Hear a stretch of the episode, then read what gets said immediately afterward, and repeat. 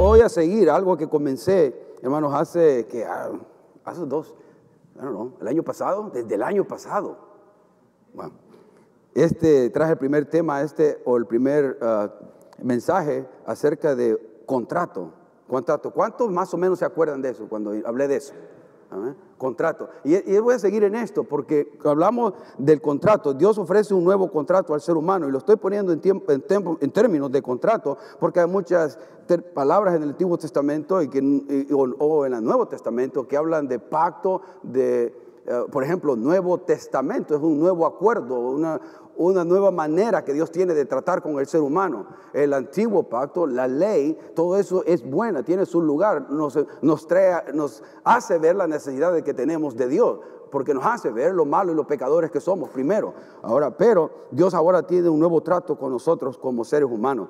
Y eso es lo que Dios ofrece ahora. Dios ofrece a nosotros un nuevo contrato. La pregunta va a ser, y es la pregunta que que todos debemos hacerlo si estamos dispuestos a firmar ese contrato con Dios, no con la iglesia, no con una iglesia específica, sino con Dios. Y para eso, ¿por qué no vamos al Señor? Oramos, hacemos una pequeña oración y encomendamos al Señor para que Dios nos hable, nos instruye, y nos edifique o nos, nos rete, cualquiera que sea la necesidad que tengamos. Padre, en el nombre de Jesús pedimos tu dirección en esta mañana. Estamos agradecidos contigo porque nuestra vida está en ti. No solamente mi vida, sino la vida de los que amo, mi familia. Están bajo tus cuidados. Están bajo tus cuidados. Y no vamos a caminar a vivir en temor. Rehusamos vivir en temor. Rehusamos vivir afanados, preocupados, únicamente por las cosas cotidianas, Señor. Ayúdanos a vivir por las cosas que verdaderamente valen la pena, hacen la diferencia. No solamente ah, en este tiempo temporal aquí en la tierra, sino también en lo eterno. Vivir con una perspectiva de, lo, de la eternidad, vivir con una perspectiva de lo que realmente permanece para siempre. Ábrenos nuestro, nuestro entendimiento, Señor, porque somos tan débiles y tan frágiles y nos alejamos de ti. Ignoramos, Señor, tu presencia, ignoramos tu palabra, ignoramos tu Espíritu Santo, ignoramos tu voz. Hacemos un lado y nos hacemos desobedientes. Perdónanos, perdónanos, límpianos con tu sangre preciosa derramada en la cruz del Calvario. Gracias porque tu palabra nos dice y nos asegura eso, que cuando nosotros confesamos, tú nos perdonas, tú nos limpias. Señor, gracias. Bendice a los que estamos acá. Edifica sus vidas. Edifica las vidas que nos escuchan en este momento y los que van a escuchar también más tarde o durante la semana, en cualquier parte del mundo donde estén, que sus corazones sean llenos de paz, de esperanza, de fe. En el nombre de Jesús. Amén. Amén. La pregunta era, hermano, todos tenemos que, ahora firmamos contratos para todo. Para todo estamos firmando contratos. Y este, una de las preguntaba cuando comenzaba esta, esta serie yo, ¿para qué firmamos contrato? ¿Para una casa, para teléfono, para el matrimonio, para, para qué más? Pues carro, un auto, ¿no? Para todo es ahora contrato. Entonces, la Biblia en cierta manera, ¿no? Es eso, un contrato que Dios tiene con el hombre, un nuevo un contrato que Dios quiere hacer con el hombre. Si tú sigues y obedeces mis mandamientos, si tú haces esto, yo hago esto. En muchas maneras Dios está diciendo al hombre, si tú haces esto, yo hago esto. Hay promesas que no son condicionales en la palabra de Dios. hay promesas que Dios dice, simplemente por estar, por ser mi hijo, estas promesas ya son tuyas. Ya son tuyas. Y hay promesas que sí son condicionales. Hay cosas que debemos hacer antes de que esa promesa se haga una realidad en nuestra vida.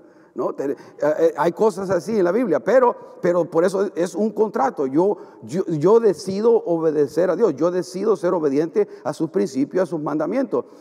ahora, eh, Adán y Eva tenían un contrato con Dios, el cual quebraron por usted y por mí, dignos representantes nuestros en el jardín del Edén. Ellos decidieron pecar.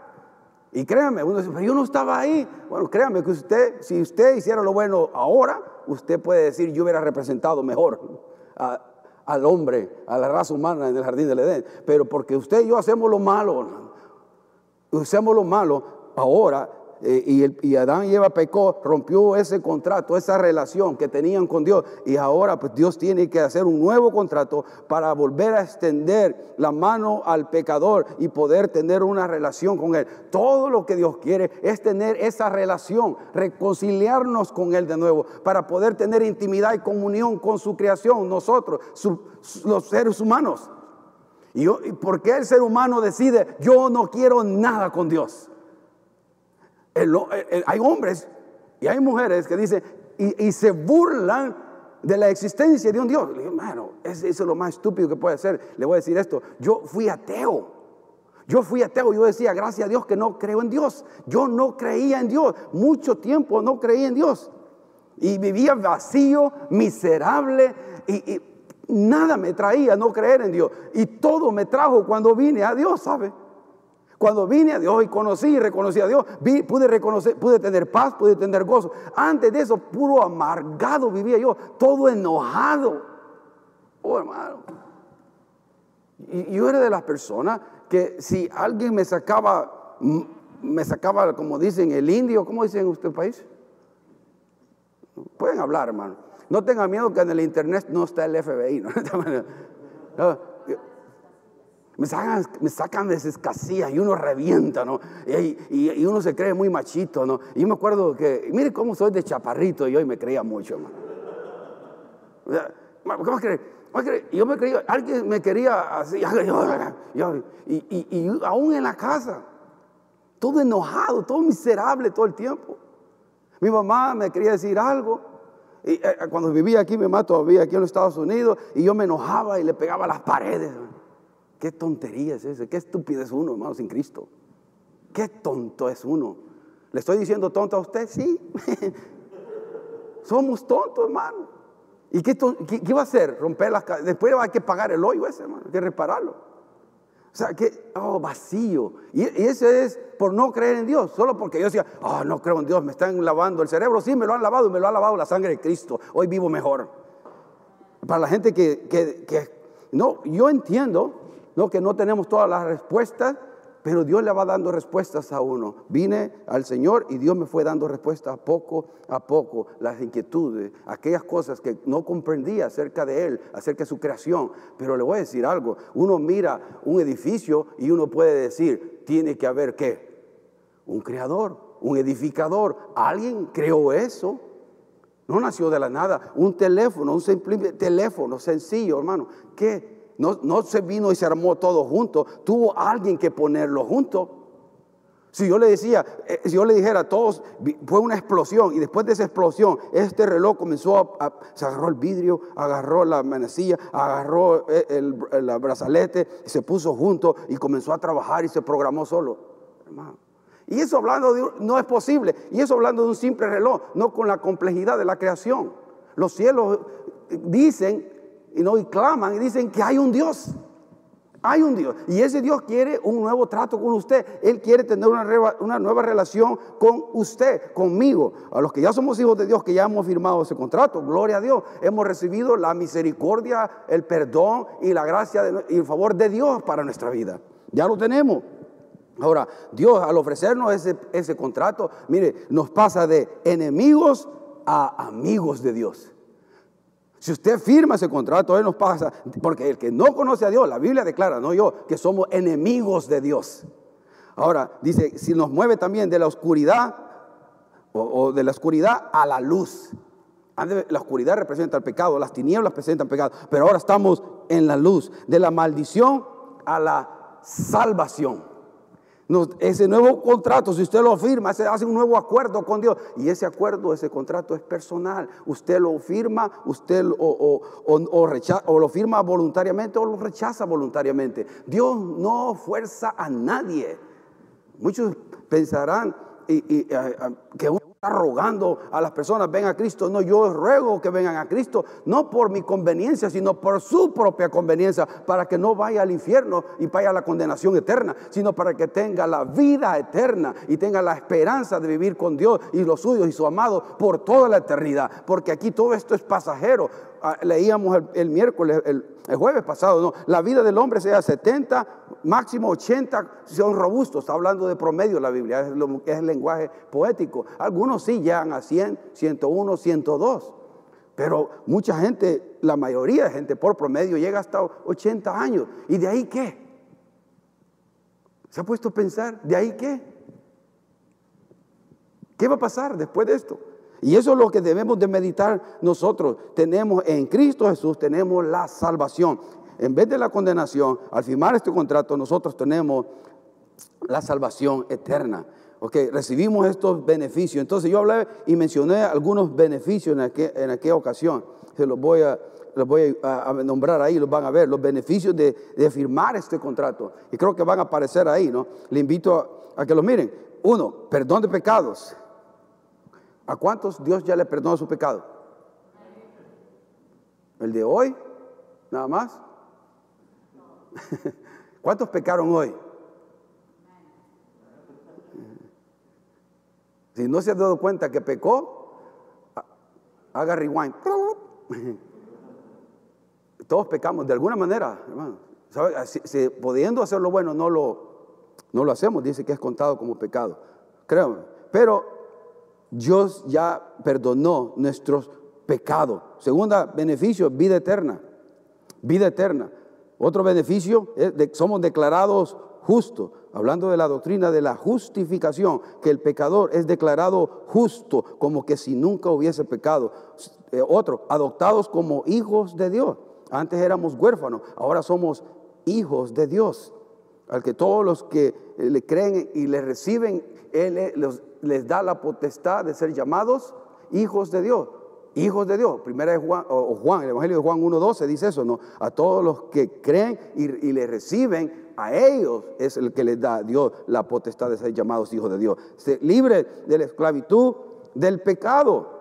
En Cristo Jesús nosotros somos libres de la esclavitud del pecado que, antes teníamos. Claro, todavía fallamos como, como, como cristianos, todavía nos tropezamos, pero el cristiano cuando se tropeza se levanta porque tiene la gracia y el perdón de Dios siempre disponible para él, siempre disponible para nosotros. Pero es diferente estar esclavizado a, la droga, estar esclavizado a cualquier adicción, estar esclavizado a las emociones negativas, estar esclavizado al enojo, a la depresión, a la tristeza. Dios en Cristo Jesús, uno de los beneficios cuando usted afirma este contrato es que Él, él rompe la esclavitud, no el control que el pecado tiene sobre nosotros. Otro beneficio es un cuerpo glorificado. Un cuerpo glorificado. Dios promete que este cuerpo va a ser, va a ser glorificado. Este cuerpo todavía le entra el COVID-19. Usted, o sea, si Dios no protege sobrenaturalmente a uno por alguna ocasión, por alguna razón, y le entra el COVID, no es que usted esté en pecado, simplemente este cuerpo está caído. Y estamos viviendo en una, en una creación caída, bajo maldición. Ahora, ¿usted cree que cuando usted entra en un ascensor y alguien estornuda, el, el virus de gripe o lo que sea, ¿no? COVID, usted dice, oh, este es cristiano. y se va. No, estamos todavía expuestos a eso.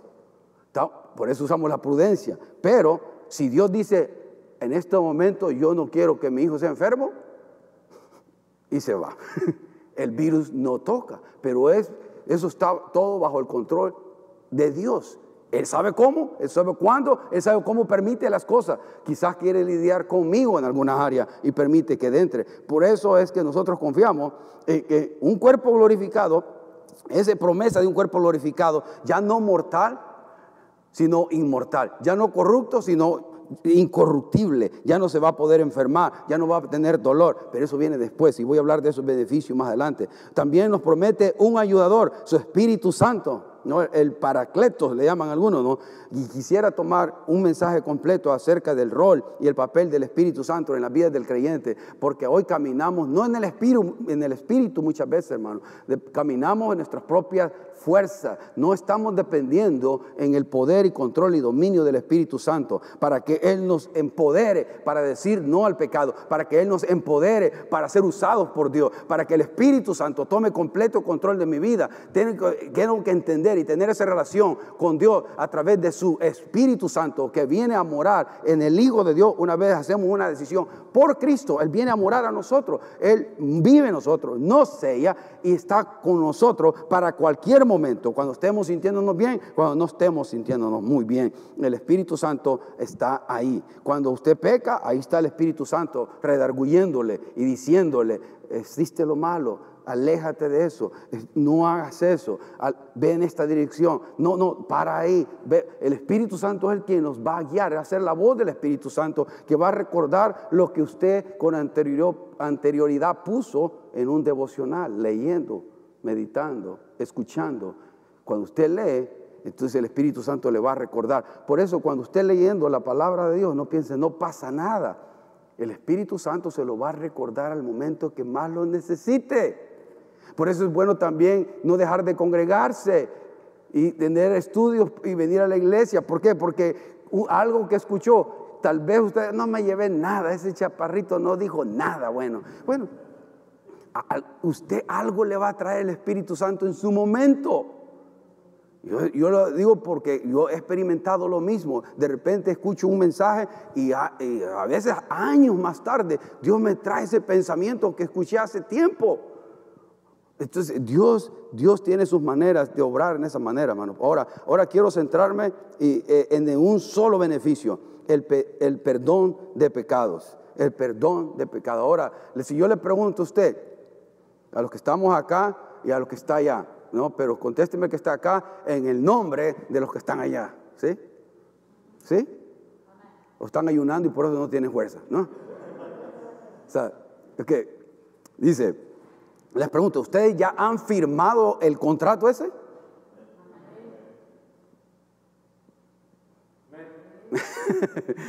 bueno, gloria a Dios, ya hay bastantes amenes. Ya lo firmaron, gloria a Dios. Entonces la Biblia, Dios dice, usted ha sido perdonado. Ya está perdonado. Ahora, quizás a los que ya estamos, yo tengo más o menos 30 años caminando en el Señor, que no pierda el impacto, el hecho que Dios diga, estás perdonado. Estás perdonado. Ahora, ¿qué pasó con los, mis pecados pasados? ¿Qué, ¿Qué pasaron? ¿Qué pasó? ¿Estamos? Todo lo malo que hice en el pasado, hice abuso, mentí, robé, hice droga, hice alcoholismo, hice alcoholismo, hice fornicación, adulterio. ¿Qué pasó? ¿Están perdonados? ¿Qué pasó con mis pecados presentes? ¿Estamos perdonados? ¿Qué va a pasar con mis pecados futuros? Estamos perdonados cuando firmamos el contrato. Esto, Dios perdona nuestros pecados, pasados, presentes y futuros. Porque se lo aseguro que mañana usted peca. Se lo aseguro que yo mañana yo peco. No porque voy a, voy a ir a buscar pecar, sino porque estamos viviendo en esta naturaleza caída. La carne, hermano, no, no, no toma mucho, ¿no es cierto? nuestra carne, nuestra naturaleza pecaminosa es atraído hacia lo malo, pero con una facilidad increíble. Increíble. O sea, por eso es que la Biblia dice, no proveáis para los deseos de la carne, no satisfagáis los deseos de la carne, porque somos todo el tiempo atraídos hacia ellos, sino revestidos con, Jesucristo. Y si no estamos teniendo tiempos devocionales, más débiles vamos a estar para decirle no al pecado. Pero nuestros pecados ya están perdonados. Si usted hizo una decisión genuina delante de Dios, sus pecados están perdonados. Y, y eso es una, una bendición que debemos, ah, hermano, regocijarnos tanto.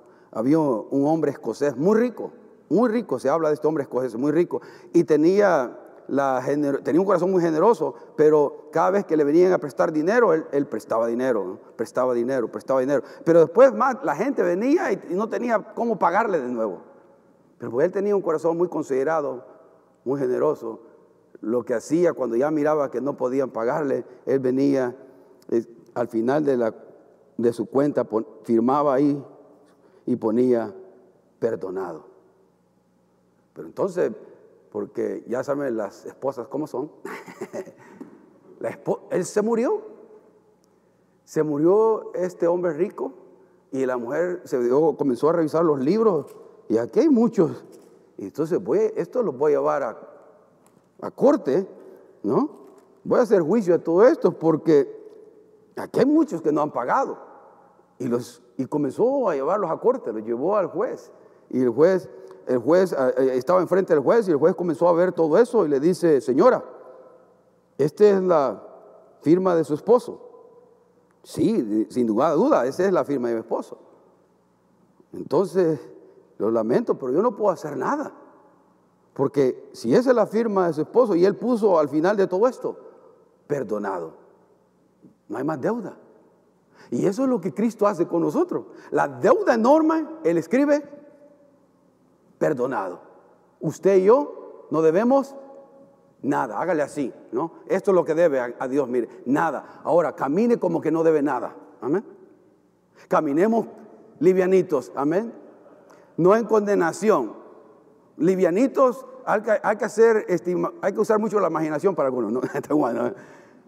la, caminemos livianitos, tranquilos. No está Dios enojado conmigo. No está Dios enojado con usted. Porque algunos caminan como que tienen, como que fueron no bautizados por el Espíritu, no bautizados por una carita que tienen. Y son creyentes. ¿No han visto la cara de algunos creyentes? Como que sus pecados están todavía ahí adentro, hermano.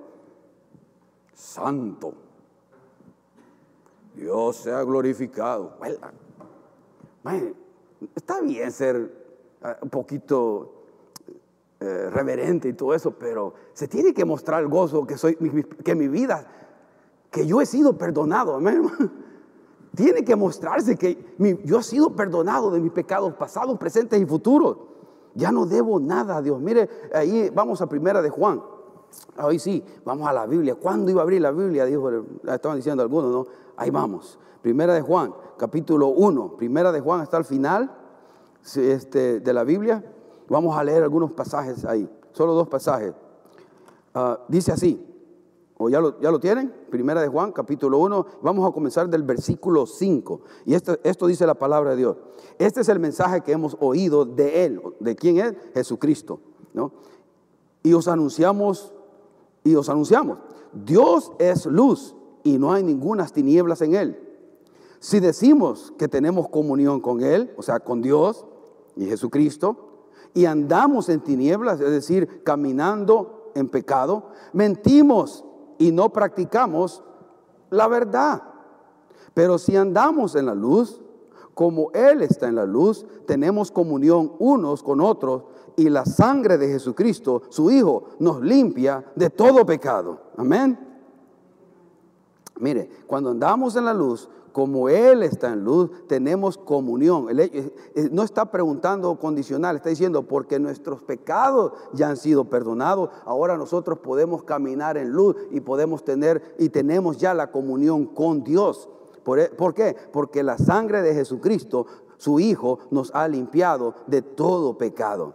El 8, si decimos que no tenemos pecado, nos engañamos a nosotros mismos y la verdad no está en nosotros. Hay mucha gente que si yo le pregunto en la calle, ¿usted se considera una persona buena? Rápidamente dicen que sí. Porque yo no lo hago mal a nadie. Pero eso es bajo nuestro estándar, no bajo el estándar de Dios. Dios es que perfecto, santo. Dios y requiere perfección y santidad completa. ¿Cómo puedo tener comunión con un ser perfecto y santo? Yo hemos pecado, tenemos pecado, hacemos lo malo delante de Dios y debemos que tener sensibilidad para reconocer las cosas que no le agradan a Dios en nuestra propia vida. Pero si decimos que no, no, que no hay pecado en nosotros, en otras palabras, no necesito de Dios, no necesito de Jesucristo, no necesito de su perdón. Yo soy bueno, por gusto murió Jesucristo en la cruz. Yo soy bueno, por gusto murió Jesucristo. Porque no necesito de que Él muriera por mí, porque yo soy bueno. No, si pasamos por la ley, alguna vez usted ha, ha adulterado, las personas dicen, no, pero la verdad es que sí. Jesucristo dijo, cuando tú codicias en tu corazón a una mujer, ya has adulterada con ella en tu corazón. Oh hombre, una mujer a un hombre. Ya pecamos. Cuando, ¿Cuántas mentiras hemos dicho en nuestra vida? ¿Cuánto hemos, a veces hemos robado? Eh, adúltero, mentiroso y ladrón. En solo tres. En solo tres de los mandamientos. Siempre honramos a Dios, siempre buscamos a Dios, blasfemamos el nombre de Dios. Ahora se blasfema tanto el nombre de Dios que es difícil ver una película donde no estén blasfemando el nombre de Cristo de la manera más grotesca que puede, que puede haber. No hay respeto, ¿no? pero porque no, no tienen la gratitud en sus corazones de saber de que Él murió por nuestros pecados. Dice el 5, pero mire, ahora, si, reconocemos nuestros pecados, mire, el, el 9, versículo 9 dice, si confesamos nuestros pecados, Él es fiel y justo para perdonar nuestros pecados y limpiarnos de toda maldad. Ese, versículo memorízalo, yo sé que muchos lo tienen. Si nosotros reconocemos, confesar es decir lo mismo.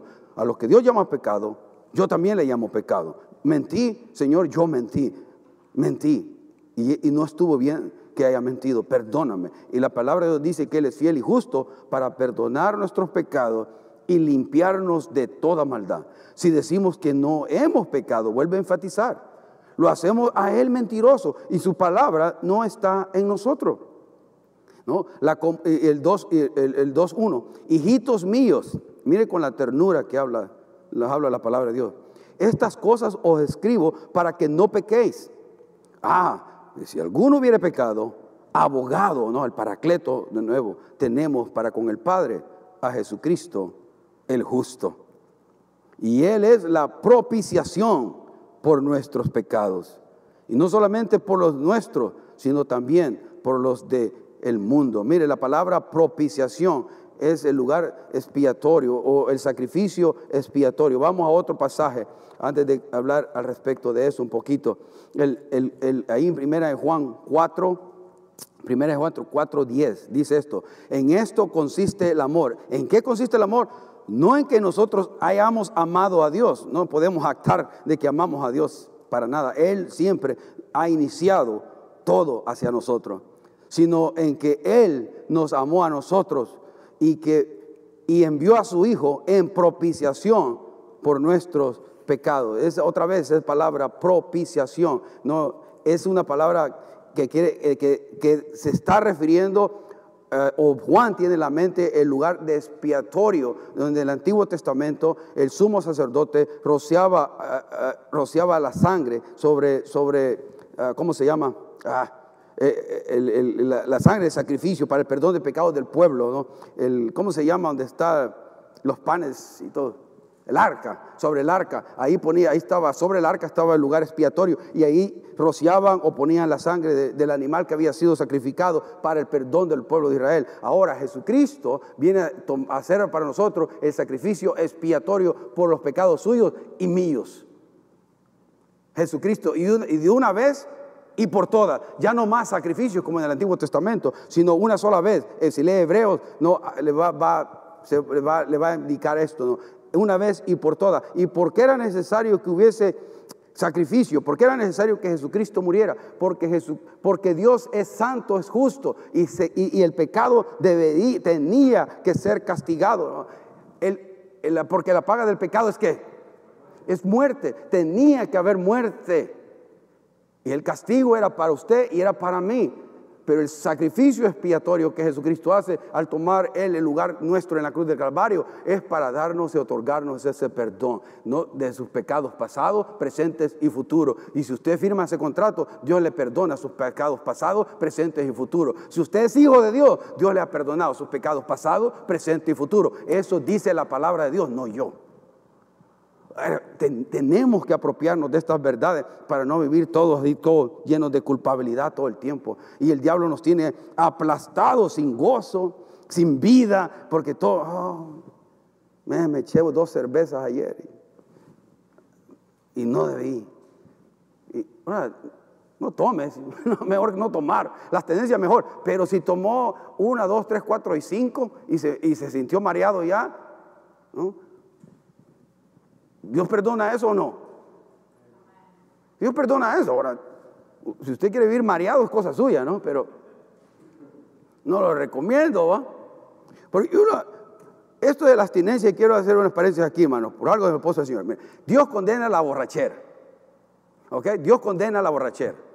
¿Ok? Pero si una cosa a mí está llegando a tomar control de mi vida y no glorifica a Dios, tengo que tener cuidado. Tengo que tener cuidado. ¿A, dónde está esa línea en mi conciencia que yo diga, me voy a tomar una y ya está? O me voy a tomar una copa de vino y ya está. ¿Sabes que yo me he tomado una copa de vino? Ay, perdón. No, me tomo una copa de vino. Yo, pero yo nunca tuve el problema de alcoholismo, hermano. Nunca he tomado. O sea, las cosas en serio. No, no, no tomé. No, sí, nunca tuve control de eso. O sea, yo no vengo de ese problema.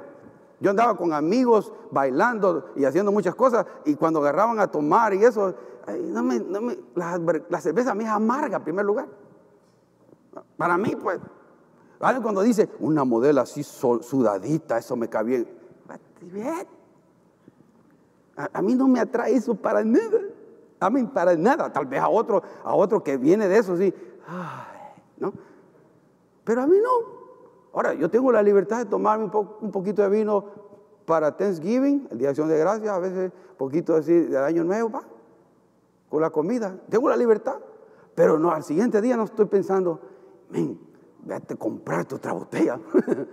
y no estoy pensando en eso. Eh, pero que no, no debemos de permitir que ninguna cosa tenga control de su vida más que Dios más que Dios. Si, Dios, si hay otras cosas externas, ya hablando de, tomar o el alcohol, o lo que sea, pero si no está tomando Dios control de su vida, no importa lo que sea, eso es lo que tenemos que tener bien claro. ¿Cómo estoy yo viviendo para glorificar a Dios? ¿Cómo yo estoy viviendo para exaltarle a Él? Entonces, Dios requiere perfección y, y Jesucristo cumple no solamente viviendo la vida justa que nosotros no podemos vivir, sino muriendo por nuestros pecados. Él es el sacrificio perfecto. Ahora, déjeme ilustrárselo de esta manera, porque a veces cuando uno solo habla, solo me escuchan hablar y no. Necesito dos hermanos que me y no los voy a tocar. Solamente que alguien se pare aquí, por favor, y si no hay voluntario, yo los voluntarizo. ¿Ok? Va, va, uno aquí de este lado y otro acá de este lado, por favor. Este, y les voy a dar una ilustración uno de, ambos lados. Voy a usar esta silla. Ahí nomás. Y a ver si, si pueden aparecer. Yo voy a hacer el rol del Padre, ¿no? Yo soy Dios solamente por hoy, ¿okay? y nunca más. Ni solo decirlo, pero voy a hacer el rol de, del Padre Celestial, de Dios. Aquí vamos, a, quién usamos de Jesucristo, hermano? Ayúdenme, ¿a quién usamos de Jesucristo? ¿A Brian o a Pablo? A Brian, ¿cómo, que? en coro, no estoy jugando. bueno, vamos a hacer, Él es Jesucristo y Él es el pecador. él es eh, el hombre pecador, Él representa a usted, pues, Él me representa a mí. A mí, a mí, Él es el pecador y Él es Jesucristo. ¿okay? Ahí está.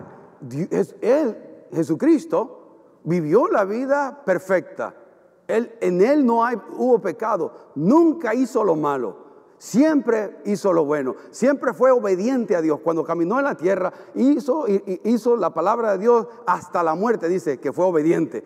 No hay maldad en Él, no hay iniquidad en Él, no hay nada perverso, no hay malas motivaciones, no hay malos pensamientos. Siempre quiere lo bueno hacia los demás, incondicionalmente, no importa aquel que quede mal. Siempre hace lo bueno ante los demás y a, sola. Es íntegro, es completo.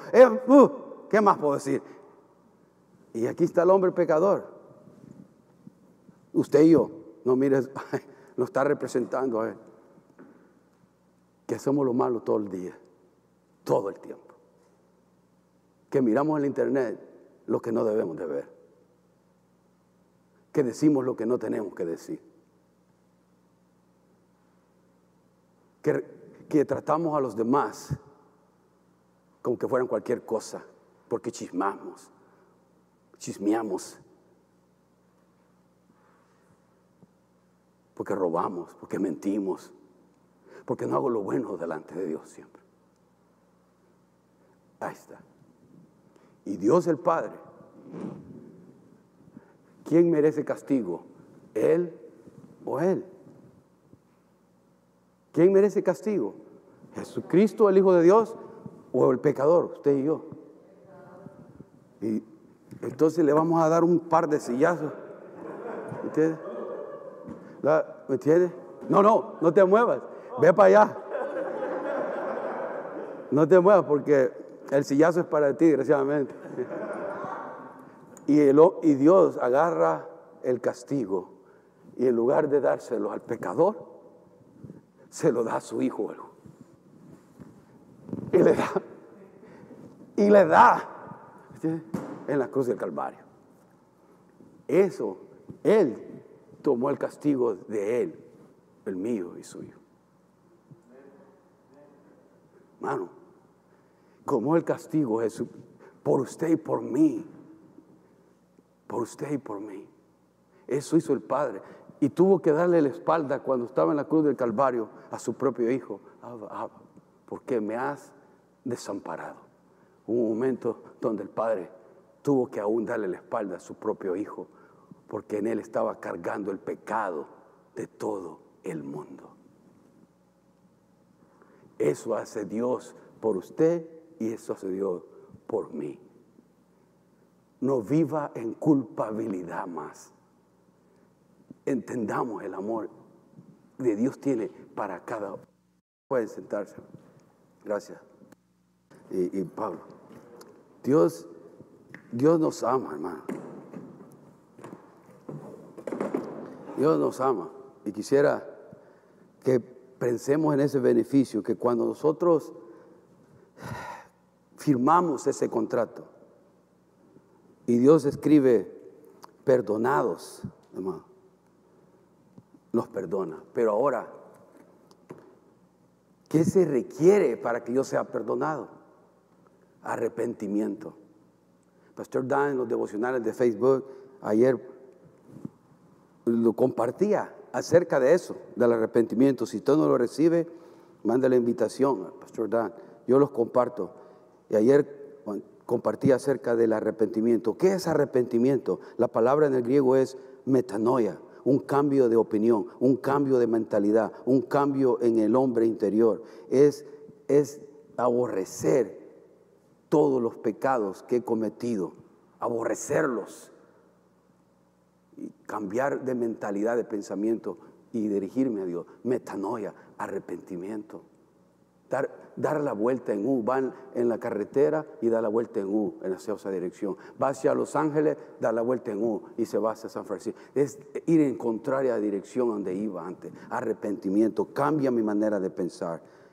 Para que nuestros pecados sean perdonados, debemos admitir primero ante Dios que hemos pecado, que hemos hecho lo malo, lo impuro, lo inicuo, lo perverso. No hemos hecho lo bueno, hemos ofendido a Dios arrepéntase. Arrepintámonos todos los días del mal que hacemos. Y no viva más en remordimiento, en autocastigo, en autoculpabilidad. Porque Dios ofrece perdón para usted y para mí. Pero sí requiere de que su corazón entre arrepentimiento genuino y verdadero. A la luz delante de Dios nada más. Con Él nada más. Y termino con este pasaje Ahí está, eh, va a aparecer en sus pantallas y quiero que lo lean, porque es muy tierno como Pablo escribe en este, en primera, en segunda de Corintios 7, 8 y 10 dice, yo ya no sé, ya no me pesa haberles mandado aquella carta, una carta que menciona Pablo acá, que fue un poco severa con los de Corintios, aunque durante algún tiempo me dolió pensar en lo doloroso que debió, debió haber sido para ustedes. Ahora me alegro de haberles enviado, no porque les dolió, sino porque aquel dolor los condujo al arrepentimiento. El dolor que sintieron es el que Dios desea que su pueblo sienta y por lo tanto no les hice daño. Dios a veces permite que nos vengan tristezas para impulsarnos a apartarnos del pecado y tener la salvación. Se mira, ahí lo tengo subrayado, porque es, eso es importante reconocer. Dios a veces permite que nos vengan tristezas para impulsarnos o animarnos o para que nos demos cuenta que hay que apartarnos del pecado y así tener la salvación, el bienestar, lo bueno.